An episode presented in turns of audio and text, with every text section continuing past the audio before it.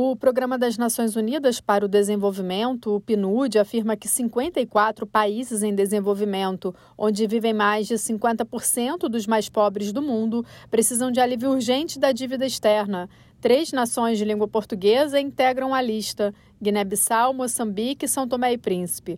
Angola entrou no relatório por estar no limite, se aproximando deste grupo. O diretor do Centro de Finanças Sustentáveis do PNUD, o brasileiro Marcos Neto, explica que o processo inflacionário eleva as taxas de juros nos países ricos, fazendo com que o custo da dívida de países emergentes passe a ser mais caro ainda, tanto em moeda local quanto em dólar essa, essas são a combinação de crises com que fazem com que hoje, segundo o nosso relatório que a gente é, publicou, você tenha 54%, sim, perdão, 54 países que já estão nesse processo é, bem complicado de, gesta, de, de, dificuldade em gerir a dívida. Né? É, e o pior de tudo é que muitos desses países são os países mais pobres. Países como Guiné-Bissau, Moçambique, países que estão quase dentro desses 54, mas não estão ainda lá, como Angola. Então você tem uma série de países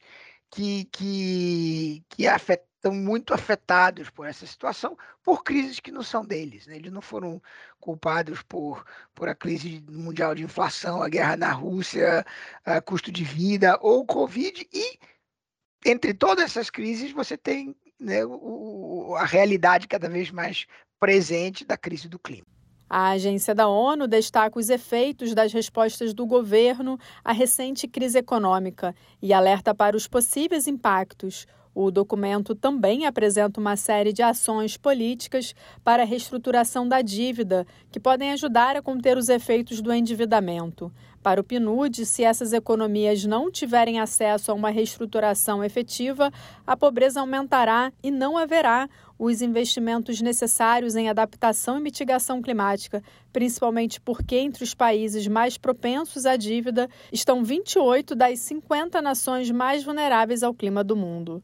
Da ONU News em Nova York, Ana Paula Loureiro.